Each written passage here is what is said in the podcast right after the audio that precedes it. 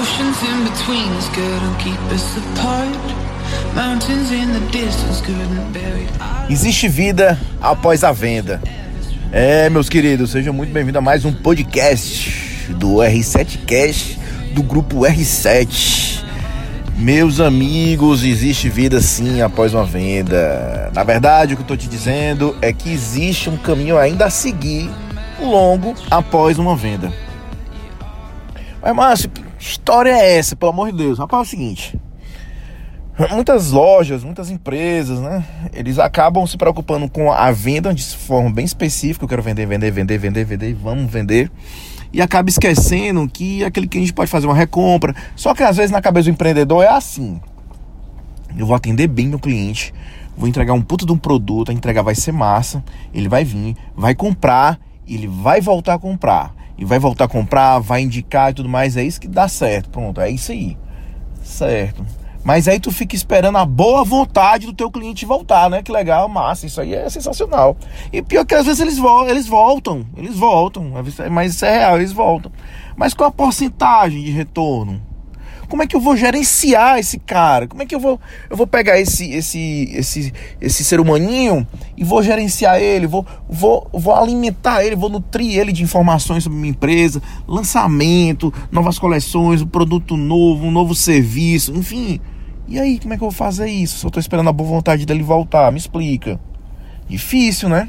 É, bem difícil. Não, mas a gente joga no Instagram, ele olha e vem. Massa, legal. Mas será que não era melhor tu falar direto para ele não? Sei lá, pensando bem, eu acho que é melhor, né, não? E é isso que eu tô dizendo para você, meu amigo. É que após a venda, na verdade, o caminho ele começa de novo.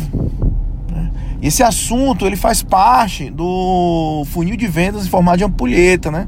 Onde você sai daquele tradicional, quando o, o, o, o cliente bate ali na venda, quando ele passa da venda, aí o, o funil ele inverte e começa um novo ciclo.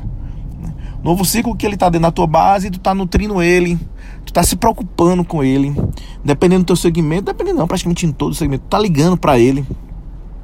Como é que foi? Usou o serviço? Foi bacana? Tá faltando alguma coisa? Como é que eu posso te ajudar? Ou seja, tu vai se preocupar em que o teu produto, o teu serviço tenha atendido a toda a necessidade do teu cliente. E se não atendeu, que é normal, né? ninguém é 100%, né? E se não atendeu, você tomar as devidas providências para que o seu cliente chegue no sucesso desejado dele, né? Deixa bem claro. E isso também é um conceito do sucesso do cliente, né? O famoso Customer Success. Mas é isso aí, meus amigos. Então, fica só essa reflexão para que você preste atenção no seu funil de vendas e não deixe o teu cliente escapar pelas mãos.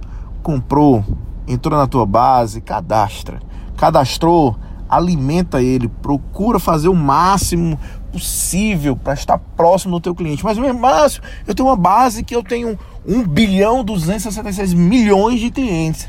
Tem tecnologia para tudo nessa vida, meu querido. Então, usa a tecnologia para se aproximar. Aquele cliente que é mais recorrente, tem uma aproximação um pouco maior, usa a tecnologia, mas tenta fazer algo mais personalizado. Né? Outra coisa, procure também. Ah, vou entrar em outro assunto aqui, mas esse é um assunto de um próximo podcast. Tente dividir a sua base, né? O cliente que te compra todo mês, ele não merece a mesma atenção daquele cliente que te compra uma vez na vida. Eu não estou dizendo para você esquecer aquele cara, mas você tem que ter um carinho maior para aquele que está sempre perto, né? Aquele parceiro, aquele cliente que está sempre comprando de você. Mas isso aí é um tema para o próximo podcast. Inclusive, tem muito empreendedor que acaba não vendo a necessidade de estar tá analisando o atendimento comercial de uma forma mais imparcial. Quando eu digo isso, é que a sua visão pode ser que já esteja um pouco distorcida de como é que está o seu atendimento. Então, fazer o seguinte: entre em contato pelas redes sociais, ah, por e-mail, Márcio Casemiro, Grupo R7, Ramon Pessoa, ou se você já é cliente do, da R7, fale com o seu consultor entre em contato com a gente e pergunte sobre o cliente oculto, porque a grande sacada do cliente oculto é a gente fazer uma análise aprofundada do teu atendimento. Né? A questão da, da visualização dos dados da tua empresa na internet é de fácil acesso, o teu atendimento ele é padronizado, né? Ah, de acordo com a sua especificação de, de atendimento, será que está tudo ok? Então a gente vai pontuando, vai colocando nota de ponto a ponto e no final te dá uma devolutiva ah, sobre todo o atendimento e algumas sugestões de melhoria, né? E olha, eu vou dizer uma coisa. Aproveita que está sendo gratuito. Não sei quando é que você vai escutar esse podcast aqui, mas ele é gratuito. E pense bem na importância de você ter noção de como está o seu atendimento.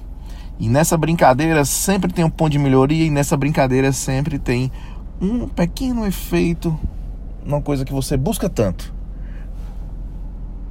que é o aumento das suas vendas. Tranquilo? Meus amigos, eu encerro por aqui.